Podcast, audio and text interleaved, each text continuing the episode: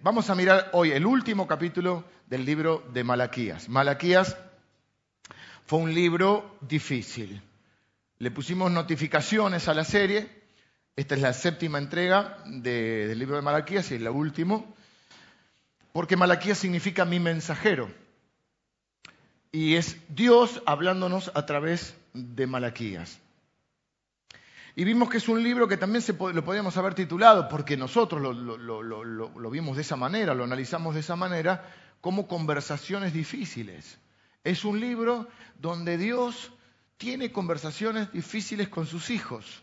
Y hay que tener a veces conversaciones difíciles, matrimonialmente, con los hijos, con los amigos. ¿Qué son las conversaciones difíciles? Las conversaciones incómodas. Cuando vos le tenés que hablar a alguien y decirle, creo que estás equivocado en esto, creo que estás mal, creo que la estás pifiando, creo que te estás equivocando, eso va a traer daño a tu vida, daño a la familia, daño a las personas que te quieren. Hay algo que no estás viendo y tus amigos te lo tienen que hacer ver. Porque si nadie te dice, los ¿a quién escuchas? ¿Quién te puede decir algo? A mí nadie me va a decir lo que tengo que decir. ¿Cómo no? Yo tengo eh, le agradezco, tengo un agradecimiento a Dios de que ponga alrededor mío gente que no me dice que hago todo bien, gente que me alienta, gente que celebra conmigo nuestras victorias, que está en los momentos también difíciles de derrota, pero que muchas veces nos aconsejan, nos acompañan y, y nos hacen ver, por lo menos que consideremos en lo que nos estamos equivocando. Y esto es lo que hace Dios. Y esto es lo que hace un padre. Pero ¿cómo lo hace Dios? ¿Cuál fue el hilo conductor de todo el libro? ¿Cuál fue el sustento para todas esas el, el, fundamento para todas esas conversaciones difíciles?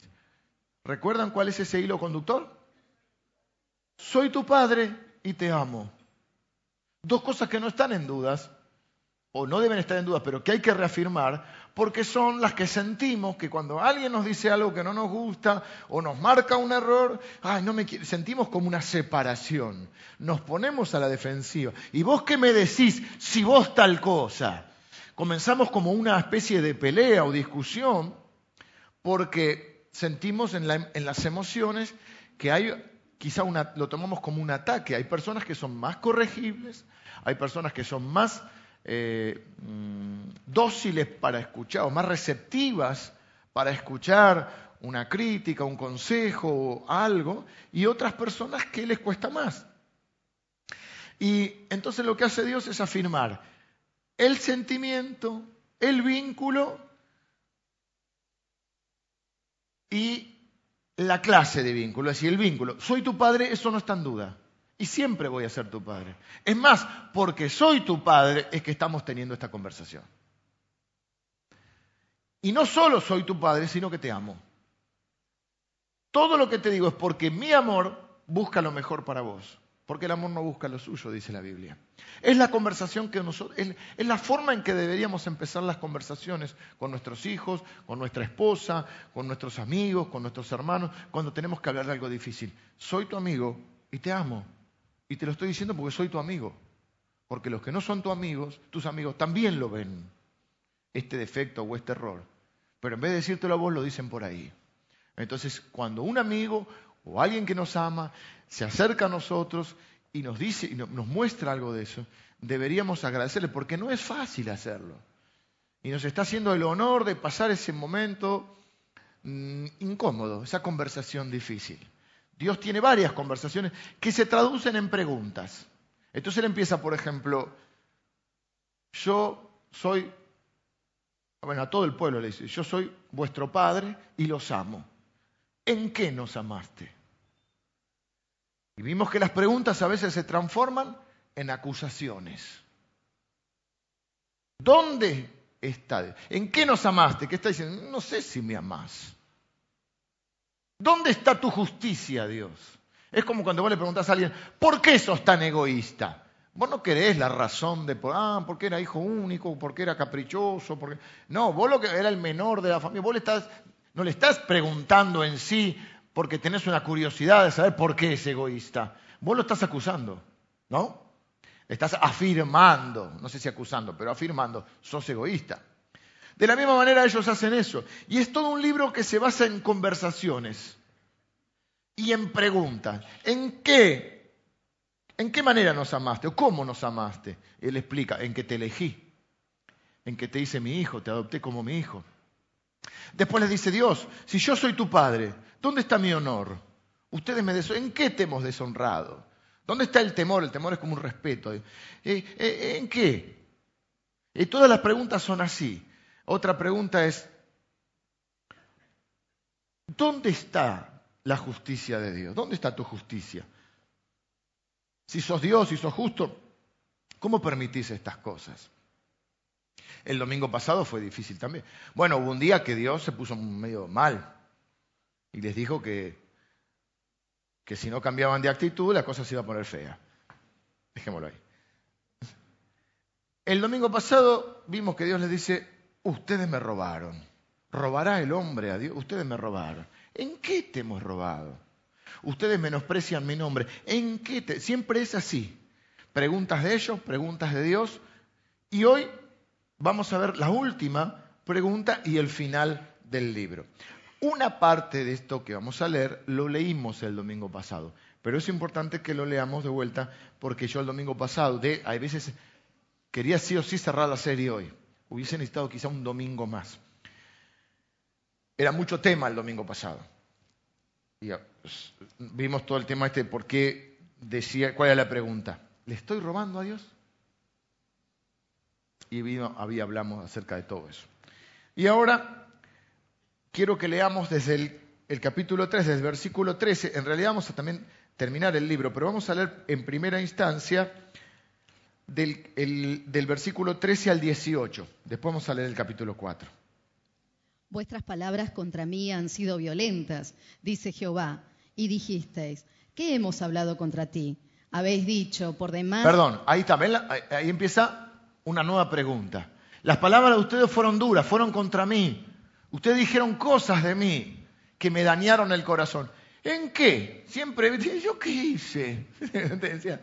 ¿En qué? ¿Qué hemos hablado contra ti? Y ahí sigue. Habéis dicho, por demás es servir a Dios. ¿Qué aprovecha que guardemos su ley y que andemos afligidos en presencia de Jehová de los ejércitos? Decimos pues ahora, bienaventurados son los soberbios, y los que hacen impiedad no solo son prosperados, sino que tentaron a Dios y escaparon. Entonces los que temían a Jehová hablaron cada uno a su compañero, y Jehová escuchó y oyó, y fue escrito libro de memoria delante de él para los que temen a Jehová y para los que piensan en su nombre y serán para mí especial tesoro, ha dicho Jehová de los ejércitos, en el día en que yo actúe y los perdonaré, como el hombre que perdona a su hijo que le sirve. Entonces os volveréis y discerniréis la diferencia entre el justo y el malo, entre el que sirve a Dios y el que no le sirve. Básicamente, ¿cuál es el último, la última charla que hay?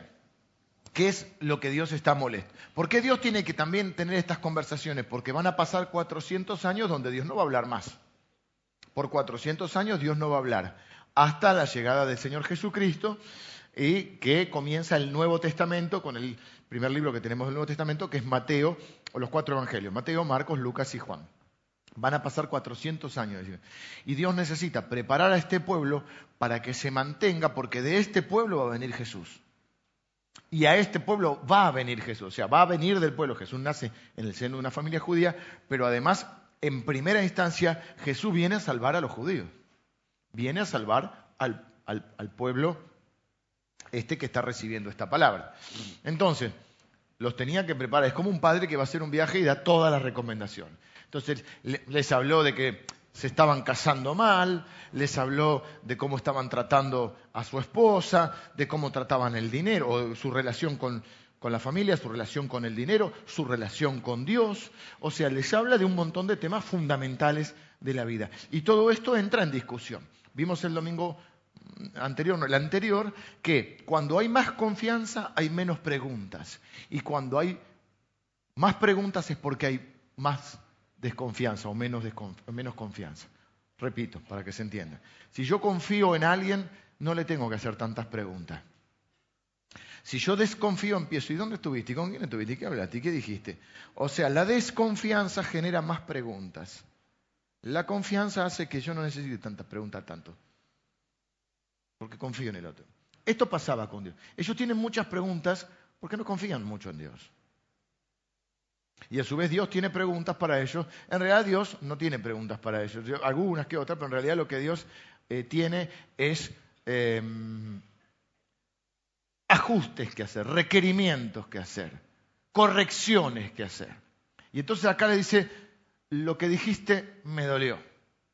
Vuestras palabras fueron duras contra mí. Y siempre que tenemos, abordamos la Biblia tenemos dos maneras de verla. Che, mirá lo que hacía esta gente. Menos mal que no somos como ellos. O decir, a mí me pasa lo mismo que a usted. Ver la Biblia y tratar de buscar, no siempre nos pasa, a veces no nos pasa lo que les pasaba al... al pero de qué manera este requerimiento de Dios podría ser un requerimiento para mí. Por ejemplo, el otro día decía, usted me, roba algo. Yo no le estoy robando a Dios, pero yo me pregunto primero, ¿le estoy robando a Dios? ¿Estoy bien con esto? ¿Se entiende? Y en este caso, ¿cuál es? Vuestras palabras fueron duras contra mí. Entonces yo digo, a ver, mi forma de hablar, ¿Dani a Dios? No, porque dije una mala palabra, sino si mis palabras son contra Dios. Y yo me estoy, ¿qué era lo que hacían ellos? Ellos se quejaban de Dios. Por eso antes de juzgarlos vamos a ver si alguna vez no nos, no, no nos hicimos este razonamiento. ¿Y de qué vale ser cristiano? Al fin y al cabo, antes me iba mejor. Siempre las hacemos en momentos de crisis. No quiere decir que siempre lo hagamos, pero por lo menos vamos a analizar. O preguntas tales como, ¿y al final para qué sirve ser cristiano? ¿Para qué sirve obedecer a Dios? Es lo que está diciendo. ¿Vieron? Habéis dicho, ¿en qué hemos hablado contra ti? Habéis dicho, dice Jesús, eh, Dios, por demás es servir a Dios. O sea, es inútil. ¿Para qué servir a Dios? ¿Qué aprovecha que guardemos su ley y que andemos afligidos en presencia de Jehová de los ejércitos? ¿Qué aprovecha que, obedezcamos a Dios y que andemos según sus mandamientos? Si al fin y al cabo, mire cómo sigue. Decimos pues ahora, bienaventurados, felices son los soberbios, los que hacen impiedad. No solo son prosperados, no solo le va bien, sino que tientan a Dios y escaparon, no enfrentan ninguna consecuencia.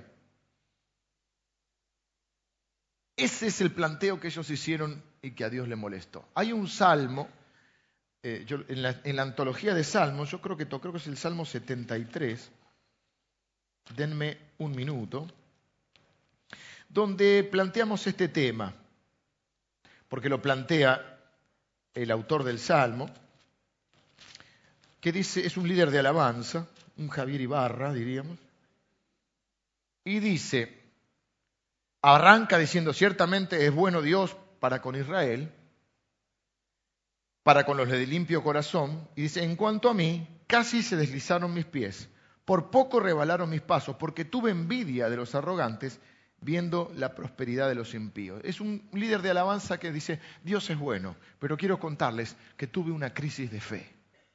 Está esa grabación. Muy buena, che, muy buena. predicación tremenda, ungida. Es un salmo muy bueno, en serio, porque es no la predicación, sino el salmo en sí. y habla de la perspectiva. Es un hombre que es un líder de alabanza y dice, Dios es bueno, y ciertamente Dios es bueno para con su pueblo. Pero yo quiero contarle, casi deslizaron mis pies. Tuve una crisis de fe. ¿Por qué? Porque vi la prosperidad de los malos. Porque uno se cree siempre un poco más bueno que los demás. Y si al final, entonces empieza a estos tipos, le va bien, no se enferman, tienen plata. Eh, léanlo el Salmo, si, pueden compararlo en alguna otra versión. La charla sobre las versiones de la Biblia no la vamos a hacer porque el, calendario lo vamos a hacer más, más tranqui, quizá en marzo. Pues yo tengo que traer un invitado, un tipo que sabe del tema y qué sé yo. Y lo traigo un miércoles y todos estamos con los regalos de Navidad. venimos cuatro, no puedo. Entonces, como el, calendario está tan, o tenemos la fiesta de graduación de los pibes, entonces vamos a dejarlo tranqui. Total, nadie se va a suicidar en masa por esto. ¿eh? Para ver todas las versiones de la Biblia, lo vamos a hacer probablemente eh, eh, febrero o marzo. que marzo es un mes ya. Un hombre que dice, yo tuve una crisis, y no sé si alguna vez te pasó, y es lo que ellos tuvieron también, los de esta una crisis de fe. ¿De qué sirve servir a Dios? Casi como la religión consumista, ¿no? ¿Qué me da a cambio? Al fin y al cabo, y cuando te, sobre todo tenés estos razonamientos, ¿cuándo? ¿Cómo te va mal? En algún área. Una mujer, no puedo tener hijos. Otros tienen hijos, los abandonan. ¿No, nunca pensaste eso? Y lo que quieren tener no pueden. Yo que sirvo al Señor, yo que pongo la ofrenda, sin que me lo pidan como el hermano. Bendita. Claro, personas que se tienen que ir y, están en su, y van y traen su ofrenda y son fieles y no hay que manipularlo, no hay que decirle, mirá, tenés Dios, sacudí la llave de tu casa. La gente viene y trae su ofrenda. Así yo, yo traigo, ponele que vas a hacer esto. Traigo mi ofrenda o, y, no, y no tengo trabajo o me va mal. Y este otro deja un tendal por todo lado, no le paga a nadie y le va bien. O cualquier otro ejemplo Dejémoslo ahí. Cada uno sabe, ¿sí? Pero vos pensás, este, mira, mira cómo va. Al fin y al cabo, ¿de qué sirve servir al Señor? Ahora empecé a venir a la iglesia. Claro, porque por ahí nos vendieron un evangelio equivocado, donde si vos venís a la iglesia se te arreglan todos los problemas. Y para que de la profecía para este año, todo te va a ir bien. Jesucristo, llame ya. ¿Qué te falta? Trabajo, salud, dinero, amor. Tres cosas hay en la vida, decía la canción. Salud, dinero y amor. Moscato, pizza y feiná. ¿Qué es lo que te falta? Ah, vení que te oro acá en dos minutos. Esto es una cosa de loco. No estoy diciendo que la oración no sirve, obviamente. Dice la Biblia, la oración del justo puede mucho y acudimos a Dios y Él suple nuestras necesidades. Y Dios es bueno para con nosotros. Y Dios nos da más abundantemente de lo que pedimos o entendemos, pero no es magia. Y entonces, ¿qué? Ellos entran en esa... Y Dios dice, a mí me dolió esto. Fueron duras esas, fue duro, fue un golpe duro lo que dijiste. Dijiste que no vale la pena servirme a mí. Es más, dijiste bienaventurados los soberbios, los orgullosos. Encima prosperan. Y la pregunta que se hacen es, ¿de qué sirve? Primero error es que la pregunta es equivocada, porque no es una religión, eso es la religión consumista. Y yo, ¿a mí qué me dan? Si veo la iglesia, ¿qué me dan? ¿Y Dios qué me da? Mira si Dios pensara igual. Nosotros creemos en la gracia, ¿qué es? Favor inmerecido de Dios. ¿Qué cree la mayoría de las personas?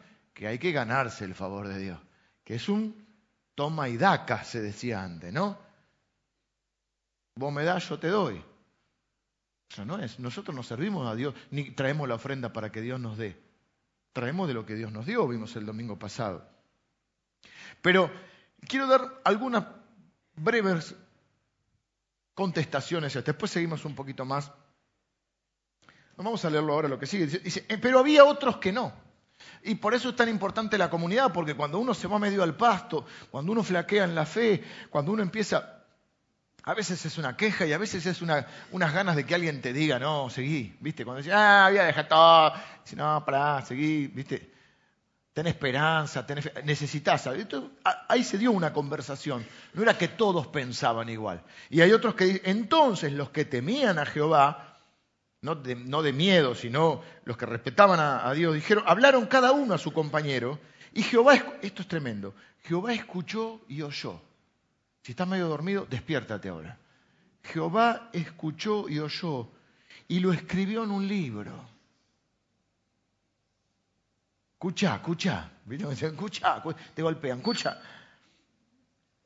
Jehová escuchó y oyó y fue escrito libro de memoria delante de él para los que temen a Jehová y para los que piensan en su nombre. Y serán para mí especial tesoro, ha dicho Jehová de los ejércitos, en el día en que yo actúe, y los perdonaré como el hombre que perdona a su hijo que le sirve. Entonces volveréis y discerniréis la diferencia entre el justo y el malo, entre el que sirve a Dios y el que no le sirve. Ahí termina el capítulo 3 y empieza el capítulo 4. ¿De qué se trata el capítulo 4?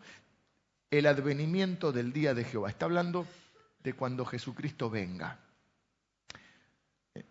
hay una doble perspectiva de la primera venida y de la segunda venida. La primera venida ya se dio, por eso va a decir ahí, si leemos todo el capítulo 4, se lo leo rápido, dice, porque aquí viene el día ardiente como un horno, ya esa es la segunda venida. Y todos los soberbios y todos los que hacen maldad serán estopa, que no sé bien qué es, pero es como algo malo. Es como para prender el fuego, ¿viste? Es como, claro, es como, eh, te prenden fuego en el horno estamos en el horno. ¿Dónde quedé? Serán estopa. Aquel día que vendrá los abrazará con S, no con Z. No abrazará, sino abrazará de la brasa. O sea, de prendete fuego. ¿Sí? Mm, hay que hacer foco. Ha dicho Jehová de los ejércitos, y no le dejará ni raíz ni rama. Mas a vosotros, los que teméis mi nombre, nacerá el sol de justicia Cristo. Y en sus alas traerá salvación, y saldréis y saltaréis como becerros de la manada. Eh, hollaréis a los malos, los cuales serán ceniza bajo las plantas de vuestros pies, en el día que yo actúe, ha dicho Jehová de los ejércitos. Acordaos de la ley de Moisés, mi siervo, al, cual encargué en Horeb, donde dio los diez mandamientos, ordenanzas y leyes para todo Israel.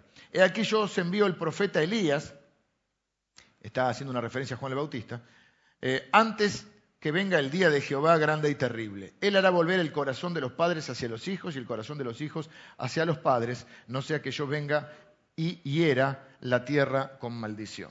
Vamos a hablar de la perspectiva. ¿Qué sirve servir a Dios? ¿Vale la pena? Bueno, yo encuentro algunas razones para compartirles porque creo que vale la pena.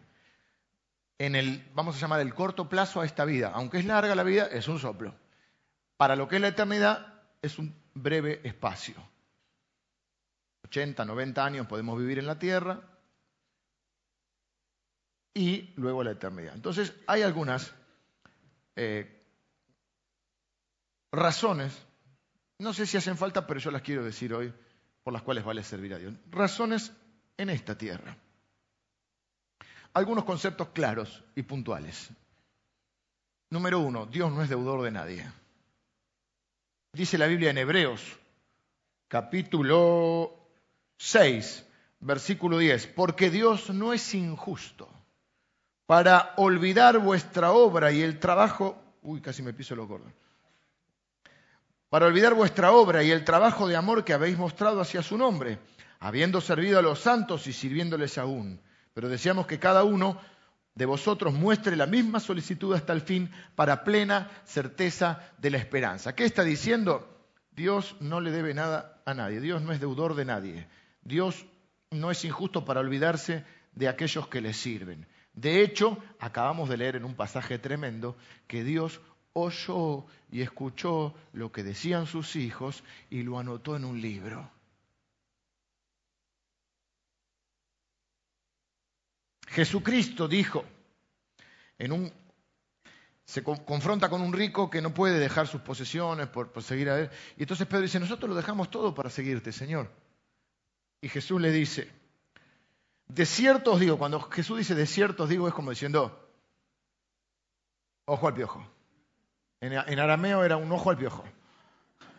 Escucha, de cierto te digo, o sea, esto es un énfasis para que prestes atención.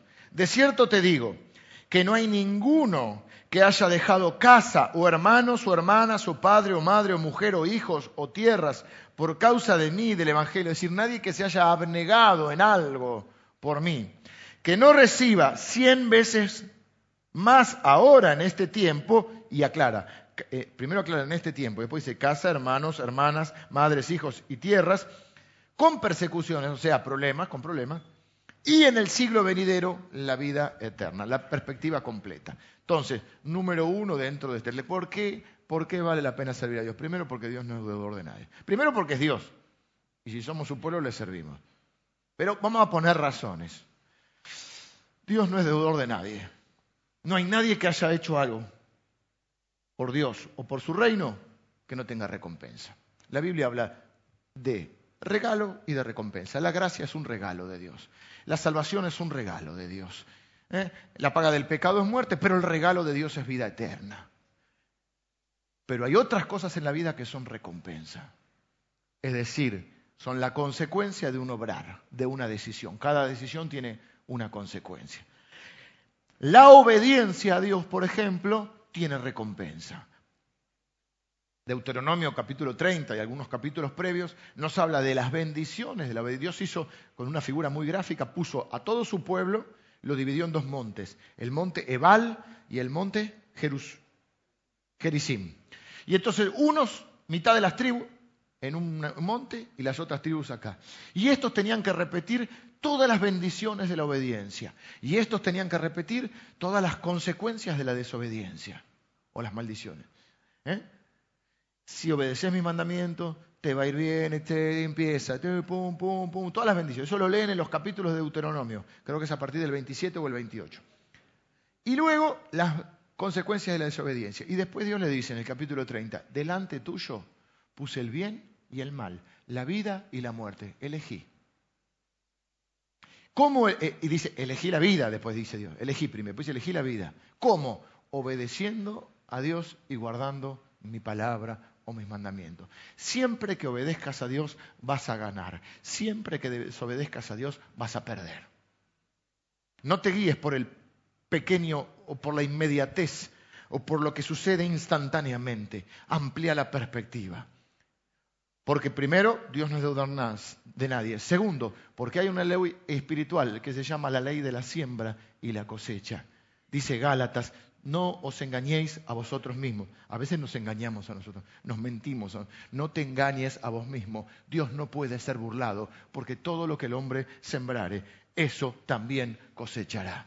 Eso se llama, se conoce como una ley espiritual, que es la ley de la siembra y la. No es la única ley espiritual, hay varias leyes espirituales que vos podés creerlas o no, pero se aplican. Yo creo, por ejemplo, que hay una ley de Dios espiritual que tiene que ver con la generosidad. Y si, ¿por qué este no es cristiano y, prospera? Y por ahí es muy generoso. Y la ley es para todas las personas, porque son leyes espirituales. El alma generosa es prosperada, dice la Biblia, por ejemplo. Y por ahí hay alguien que puede creer en Dios, pero todavía no ha cambiado su mentalidad en eso y ser medio miserable. Y no le va también porque es egoísta o es avaro. Y, ¿Por qué no? Y porque no, no sos generoso. Entonces, esto es lo mismo que la ley de gravedad. Si podés creerla o no, pero si alguno se tira de arriba, va a caer y se va a hacer. Bueno, por ahí zafa, pero por ahí zafa. Pero lo normal es que si se cae, se lastime. Pues, ah, yo no, a mí no, porque yo no creo en la ley de gravedad. No importa si crees o no, hay una ley. Hay una ley espiritual que es la de siembra y la cosecha. El mundo te lo dice también en todo vuelve. ¿Viste? Es muy de los artistas decir todo vuelve.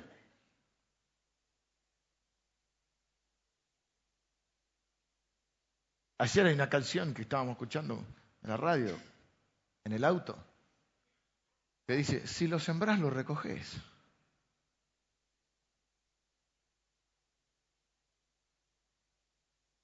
Hay una ley de siembra y de cosecha. todo lo que siembres vas a cosechar. Por lo tanto, si vos sembrás amor, ¿qué vas a cosechar? Bueno, pero yo sembré amor en alguien y, no, me, correspondió o, no valoró mi amor. En alguien, sí. Porque hay otra ley que contrarresta que es la ley de la ingratitud. Pero lo que hablamos es de la línea general de la vida, no en un caso puntual. ¿Se entiende? Esa puede ser una de las excepciones de la regla. O puede ser que, es como decir, no, bueno, pero yo fui fiel al Señor y estoy pasando un mal momento económico. No, no estás exento de eso. En la línea general de la vida, Dios honra a los que le honran, Dios recompensa la generosidad. En la línea general de tu vida, si sembras amor, vas a cosechar más amor que odio. Si sembras odio, vas a cosechar, como dice, el que siembra el que siembra vientos cosechará tempestades. Hay personas que se alimentan del conflicto, siempre están en conflicto, siempre están en problemas. ¿Y qué cosechan? Conflicto. Personas que nadie las quiere o nadie las entiende. A mí nadie, me, nadie te entiende. Algo te estás comunicando mal. Nadie me quiere, nadie te quiere. ¿Qué sembraste hasta ahora si nadie te quiere? Empezá a sembrar amor. Todos me juzgan y entrás a sembrar misericordia. ¿Por qué? Porque ¿por qué todos te juzgan? Porque te estaban esperando. Porque vos vas con el dedito castigando, tanito castigadores. Vos vas, ah, ah, te están esperando, ¿eh? Vos sos don, don perfecto. Espera que te equivoques en, te están esperando. Y lo bien que hacen. Momentos en que Dios no nos puede bendecir, Dios siempre nos bendice, pero hay cosas concretas donde Dios nos puede bendecir porque nosotros estamos caminando en contra de su voluntad. Y justamente Dios puso las leyes porque sabe que esas leyes son las que nos hacen bien, como vos le pones a tus hijos ciertos principios porque sabes que si él rompe esos principios le va a ir mal. No se los, espero que no se los pongas caprichosamente, sino porque tenés un fundamento para ponerle ese, ese, marco. Yo digo que es como, los diez mandamientos, son como un corral que Dios nos da porque dentro de ese marco estamos protegidos. Nos saltamos de eso y estamos a merced de lo que pueda pasar. Estás como en Orsay, digamos, estás fuera. Entonces Dios no te puede decir, pues Dios no puede ir en contra de su voluntad. Entonces, ¿vale la pena servir a Dios? Sí. ¿Por qué? Porque la perspectiva tiene que ser a mediano y largo plazo. Tranquilo, en esta vida, primero, todo lo que siembres vas a cosechar. A veces Dios, en su infinita misericordia, nos exime de alguna consecuencia. Pero vos ya estás al margen. Vos quebrantaste una ley, vos hiciste algo malo, vos estás al margen. Entonces, para todos aquellos que están en alguna crisis y se preguntan, ¿Vale la pena servir a Dios? Vale la pena. Primero, porque Dios vale la pena. Porque es Dios y a Dios se le sirve. Si es tu Dios, se le sirve. Pero si vamos a razones concretas, porque Dios no es deudor de nadie, porque lo que siembres vas a cosechar, porque Dios lo ve, lo oye y lo anota. Te lo voy a traducir. Cuando vos haces algo que honra a Dios, cuando vos haces algo que engrandece su nombre, cuando vos haces algo por Dios o por su reino, Dios dice, ¿qué es la idea de anotar? Usted que le pasa como a mí, ¿para qué anotamos? Para no, para no olvidar, para recordar. En otras palabras, Dios dice, esto que hiciste hoy, yo no me lo voy a olvidar. Dios se lo dice a Abraham, ya voy cerrando. Dios se lo dice a Abraham. Cuando Dios, cuando Abraham está dispuesto a sacrificar a Isaac, su hijo, porque cree que, esa era la manera, porque Dios le estaba enseñando, ahora no quiero llegar a, a, expandirme la historia. Concreto es que Abraham estaba dispuesto, aún si Dios le pedía al hijo, a darle el hijo. Cuando Dios ve y detiene la mano, porque no permite que, Abraham sacrifique a su hijo, Dios le dice, esto que hiciste hoy, por cuanto hiciste esto, por cuanto no me negaste ni a tu hijo, por cuanto hiciste esto, te juro que te voy a bendecir. Así le dice Dios. Te juro que Dios te está diciendo, esto que hiciste hoy, yo no me lo voy a olvidar. Yo tengo un episodio en mi vida que no les voy a contar porque no, tenemos tiempo, un episodio con, también eh, en, conformidad con mi esposa, nos pusimos de acuerdo en algo específico que tenía que ver con el reino de Dios y con dar un paso de fe en el reino de Dios, que pasó un poco de tiempo, no recuerdo ahora ese lapso, donde yo sentí literalmente, no audiblemente, pero literalmente, que Dios me dijo, esto que hiciste hoy yo no me lo voy a olvidar. Era algo bueno, menos mal. Menos mal que Dios tiene memoria para lo bueno. Porque es feo cuando hiciste algo malo y dices, esto que hiciste hoy no me lo voy a olvidar. A veces pasa. Perdonamos, pero no olvidamos. Está bien. A veces sirve. recordar. No para andar regodeándose, pero sí, bueno, una cosa es el perdón, otra cosa es otra. Una cosa es una cosa, otra cosa es otra cosa. Dios tiene memoria para lo bueno, Hebreos 11, lo estudiamos todo. Vimos que Dios presentaba a cada héroe de la fe y nos decía lo bueno que había hecho. No andaba contando las miserias de ellos, no andaba contando lo malo. Cada uno de esos personajes, yo, les dije que podíamos hacer el ejercicio de ponernos del otro lado y ver, ah, David sí mató a Goliat, pero David, ¿qué pasó con una tal Betsabé? Abraham, Abraham sacrificó a Isaac. Y, cuando dijo que la esposa era la hermana, flojito de papeles, ¿eh? Mm, mm, mm. Y así cada personaje de la vida. Sansón. Lo pone a Sansón. Nosotros a Sansón lo tratamos de esconder porque Sansón se mandó unas cuantas. Dios recuerda lo bueno, porque es la única manera de relacionarte con las personas.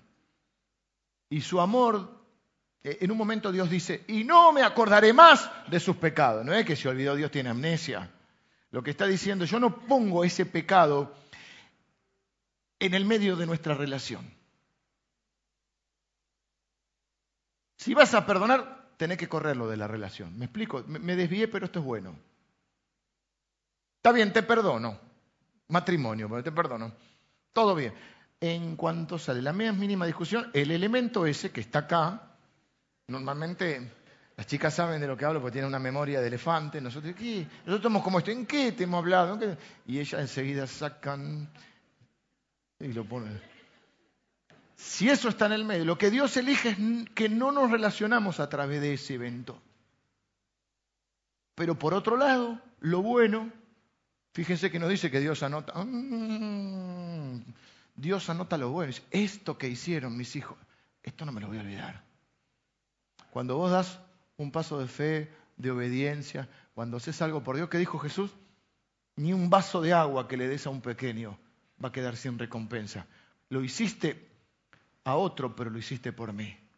En el famoso juicio a las naciones, famoso digo porque es muy conocido un pasaje donde Dios dice, Jesús dice que vas a, poner, vengan los músicos, de un lado a, sus hijos, las ovejas, de otro los cabritos, ¿viste?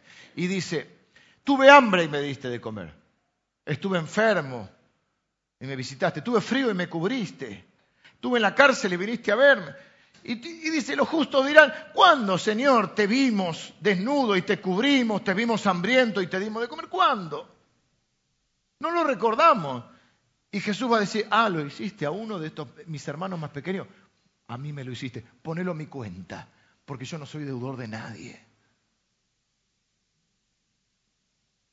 ¿Vale la pena servir a Dios? Vale la pena servir a Dios. Porque Dios no es deudor de nadie. Porque todo lo que siembres vas a cosechar. Y porque Dios lo recordará. Y ese serán, ese junto a otros serán los elementos con los cuales Él se relaciona a, nosotros, a, través de eso con nosotros. ¿Se entiende? ¿Viste cuando vos decís, yo, por ejemplo,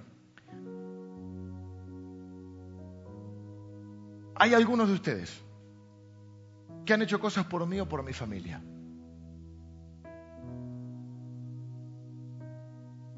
Y son cosas que yo no olvido. Y cuando pienso en algunas de ustedes, en una conversación con mi familia, con mis hermanos, con mi, con mi mamá, con, lo que somos la familia, y se habla de alguno de ellos, por ejemplo, salta mi hermano y dice, no, a este yo lo banco, a este lo banco porque este hizo esto, porque este hizo lo otro. Son cosas que no olvidamos. Gente que hizo algo por nosotros. Así te debe pasar a vos. Es como que Dios nos está trayendo este mensaje. Vale la pena servirme. Me dolió que dijeras, dice Dios, me dolió que te plantearas esto. Pero como soy tu padre, porque vuelve a hablar como un padre, quiero decirte que aquellos que creen que vale la pena servirme y que lo ponen no solo en una creencia, sino lo ponen en acciones, yo lo oigo, lo veo, lo anoto. Y no me voy a olvidar de eso que hicieron. Y tengo una última cosa que decirles. Por eso, ustedes son mi tesoro. ¿Lo leí? ¿Vieron qué dijo? Me queda una cosa más todavía. ¿no? Dice.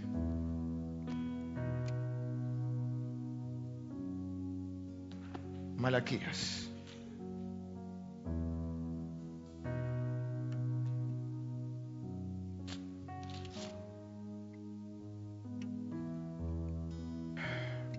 Entonces los que temían a Jehová hablaron cada uno a su compañero y Jehová escuchó y oyó y fue escrito el libro de memoria delante de él para los que temen a Jehová y para los que piensan en su nombre.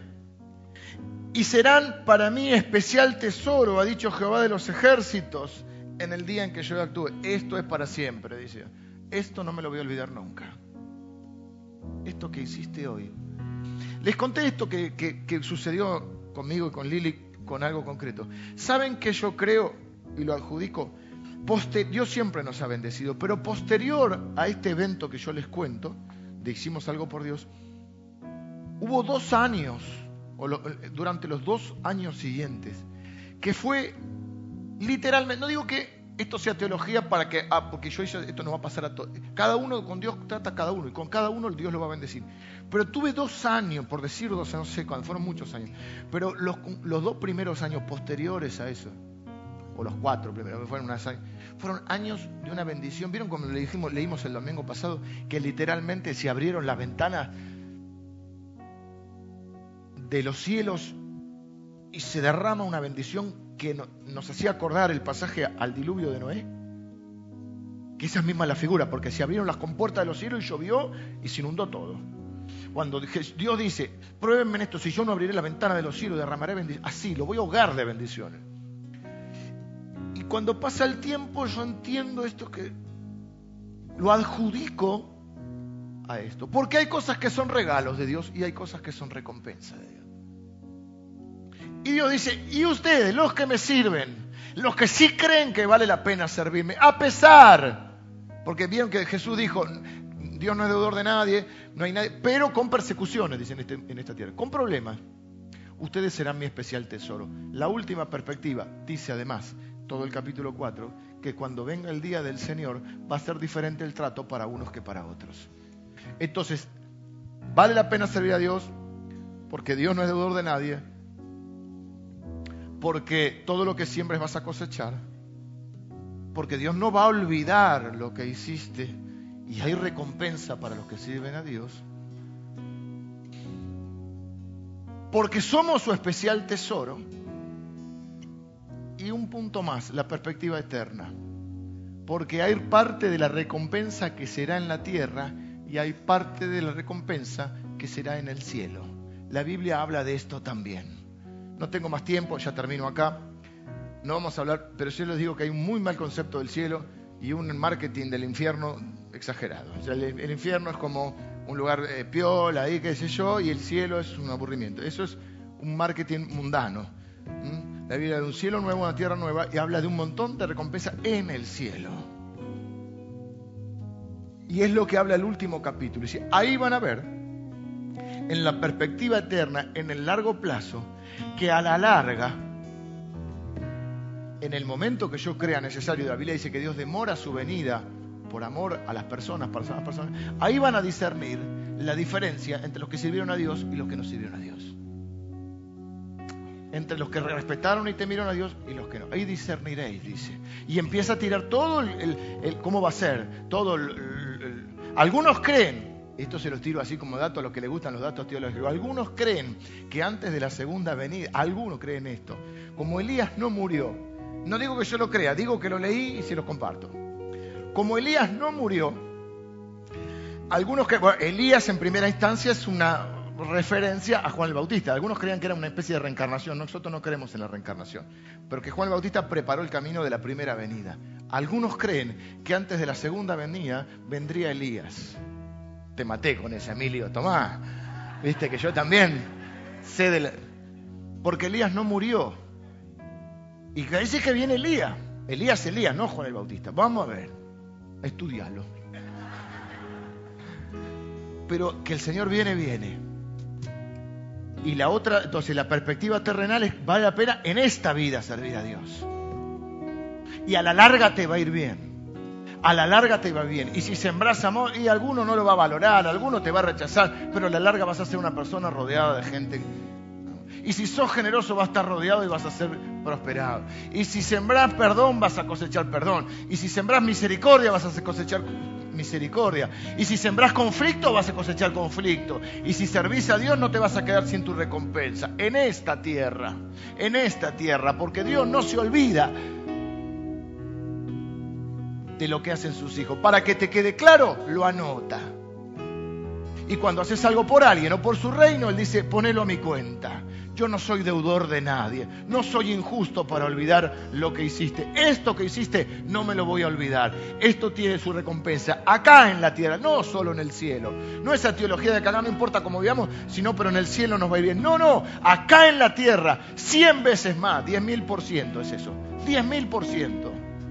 Y en el siglo venidero también habrá una recompensa. Entonces, el libro termina diciendo así, tuvimos conversaciones difíciles. A veces Dios dice cosas que no nos gustan, a veces nos ajusta las tuercas, a veces nos parece que es difícil servir a Dios en un mundo que va a contramano, en un mundo caído, en un mundo pecaminoso. A veces nos parece que le va mejor a lo que hacen cualquiera. A veces nos parece que siempre nos parece que la vida del otro es mejor, que el otro prospera más, que el otro tiene más salud, mira este, el otro. ¿eh? Sin embargo, Dios dice, no, no te equivoques, míralo desde mi perspectiva. Lo estás mirando desde acá, pero yo lo miro desde acá. Y yo miro el panorama completo. Y te digo que tu vida termina bien acá en la tierra. Y que tu vida continúa en el cielo y tendrás recompensa acá y allá, porque vale la pena servir a Dios porque Dios lo tiene todo anotadito y porque Él no es deudor de nadie y porque Él ha establecido una ley espiritual que todo lo que siembres vas a cosechar. Así que que vos no seas de los que están dudando de Dios, sino de los que están animando, porque dice que esos le hablaban al otro, le no sea, no sea Gil, no sea Gil, sí que vale la pena servir a Dios. Ah, mira lo que dice mi hijo, lo voy a anotar lo voy a anotar, de esta Este no se queda sin recompensa. ¿Mm? Terminamos un libro difícil, pero me ha parecido maravilloso, he aprendido con ustedes y quiero terminar orando en esta, en esta mañana. Por todos los que están dispuestos a servir a Dios, aunque en la inmediatez no vean el resultado, porque no es Jesucristo, llame ya, es el Señor de señores, es el Rey de reyes, que cumple con su palabra, que cumple con sus promesas, que cumple con sus hijos y que no es deudor de nadie. Quiero invitarte a que cierres los ojos. Estamos a fin de año y que vos te plantees ahora para este 2017 el decir, yo creo hoy que vale la pena servir a Dios. Y yo creo hoy que lo mejor que puedo hacer con mi vida es invertirla en el Señor y en su reino. Pablo dice, yo me voy a gastar por Dios y gastaré de lo mío. O sea, no solo yo, sino lo que tengo. Todo es de Él, todo es por Él, todo es para Él. No lo hago por la recompensa, pero hay recompensa. No lo hago por, por un interés egoísta, pero hay bendición, porque este es el pacto que ha establecido Dios. Te bendeciré y serás bendición. Y cada vez que obedezca a Dios voy a ganar, aunque no sé si lo voy a ver en la inmediatez. Algunas cosas y otras no. Y cada vez que desobedezca a Dios voy a perder, porque Dios sabe lo que es lo mejor para mí. Y yo no voy a plantearme si es conveniente o no es conveniente, porque yo no me voy a manejar por conveniencia, me voy a manejar por convicciones voy a caminar por la fe. Y Dios dice que Él tiene un pacto conmigo en el cual me bendice y yo bendigo y Él me vuelve a bendecir y yo vuelvo a bendecir para vivir una vida, como dice el apóstol Pablo, de triunfo en triunfo y de gloria en gloria en Cristo Jesús. Ora conmigo y dile, Señor, con tu palabra, quiero darte un momento para el Señor. Yo creo que vale la pena servirte. Yo creo que vale la pena invertir mi vida, sembrarme en tu reino, Señor. ¿Eh? Jesús dijo, si el grano de trigo no cae en tierra y muere, no puede llevar fruto, no puede, pero si cae en tierra y muere, lleva mucho fruto. Lo dijo de sí mismo y lo dijo para nosotros. Y nosotros, Señor, oramos así. Yo voy hoy, yo me siembro en tu reino, Señor. Yo me siembro en tu reino. Quiero morir a mi egoísmo, quiero morir a mi, a mi, a mi independencia, quiero morir a mi autosuficiencia para sembrarme en tu reino y dar fruto, un fruto que permanezca. Gracias Señor por tus regalos y por tus recompensas. Gracias Señor porque te servimos a vos que sos un Dios justo, no un Dios injusto, que no se olvida de sus hijos. Gracias Señor porque vale la pena servirte. Y nuestra, nuestra oración hoy es una oración de reafirmación de nuestro compromiso en servirte y en darte lo que somos y lo que tenemos, en gastarnos nosotros y aún gastar de lo nuestro para honrar tu nombre, para servirte, Señor, para engrandecer tu nombre y engrandecer tu reino. Bendigo a las personas que hoy están orando así y que este 2017 yo voy a invertir a partir de ahora mi vida en servir a Dios porque vale la pena, porque no quiero ser de los que tienen palabras duras. Si hemos tenido estas palabras, le pedimos perdón a Dios. Decimos, Señor, te pido perdón por a veces. Lo dije en un mal momento, lo dije porque estaba herido, porque estaba desanimado, porque estaba... Pero yo, Señor, sí, sí, sí creo que vale la pena servirte. Gracias, Señor, porque no solo tenés escrito lo que hoy hacemos y decimos por tu reino, sino que nos tenés escritos tenés escritos nuestros nombres en el libro de la vida y nos tenés escritos a nosotros en la palma de tu mano. Te bendecimos, Señor, en el nombre de Jesús. Amén.